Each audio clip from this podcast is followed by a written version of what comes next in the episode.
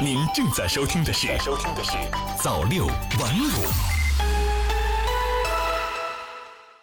新华社北京六月九日电，外交部发言人华春莹九日证实，中国与新加坡已经于八日正式启动了便利两国必要商务和公务人员往来的快捷通道。在确保防疫安全的前提下，中方将继续以稳妥方式逐步有序恢复中外人员往来。新华社北京六月九日电。中国人民银行九日以利率招标方式开展了六百亿元的七天期限逆回购操作，当日无逆回购到期，央行实现净投放六百亿元。新华社北京六月九日电，在中学与小学高年级复课的基础上，北京小学一至三年级将于六月十五日返校复课，预计返校学生约五十二万人。根据当日发布的校历，本学期将于七月十日结束，七月十一日开始放暑假。新华视点微博消息：河北省六月十五日起，全省小学一至三年级复学复课。复学复课前，小学一至三年级继续开展线上教育教学工作；大中小学全部复学复课后，合法线下教育培训机构可提出线下开班申请，核验合格、履行程序后，有序恢复线下培训。人民网消息。据吉林市民政局，按照吉林市妇产复工相关要求，城区各婚姻登记处将于六月十日全面恢复办理婚姻登记业务，实行网上预约或电话预约制度。各婚姻登记处将为婚姻登记当事人合理安排登记时间，调控登记时段，减少登记等候。新华社客户端海口六月九日电，记者九日从海南省政府新闻发布会上获悉。享有国家临床急需进口药械特殊政策的博鳌乐城国际医疗旅游先行区，目前进口特许药械品种已突破一百个首例，可用抗肿瘤新药，罕见病药也达到一百种。新华网消息，九日受广东、湖南持续强降雨影响，京广铁路湖南郴州和广东韶关、清远等区段降雨量超警戒值。为了保障铁路运输安全，铁路部门对部分区间采取了临时管控措施，途经以上区段的部分列车不同程度晚点。新华社北京六月九日电，近日全国多地出现高温天气，生态环境部官方微博九日发布消息称，六月十日至十二日，我国华北中南部将出现臭氧轻至中度污染过程。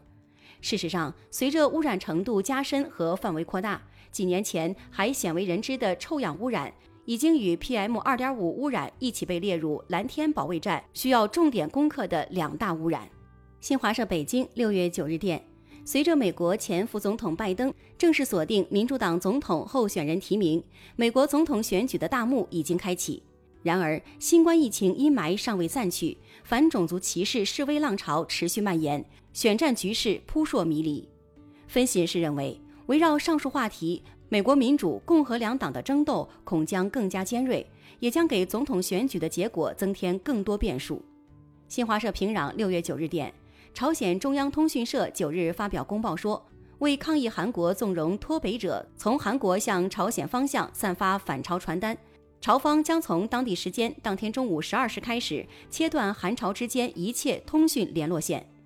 分析人士指出，朝方此次对韩断联可能是出于表达对韩不满和打破目前僵局的考量，但此举大幅压缩了两国对话空间，给本已陷入僵局的朝鲜半岛局势增添了新变数。未来如何有效管控半岛局势，考验各方智慧。新华社东京六月九日电，东京都知事小池百合子日前表示。如果日本不取消目前的旅游限制，东京奥运会就不可能如期举行。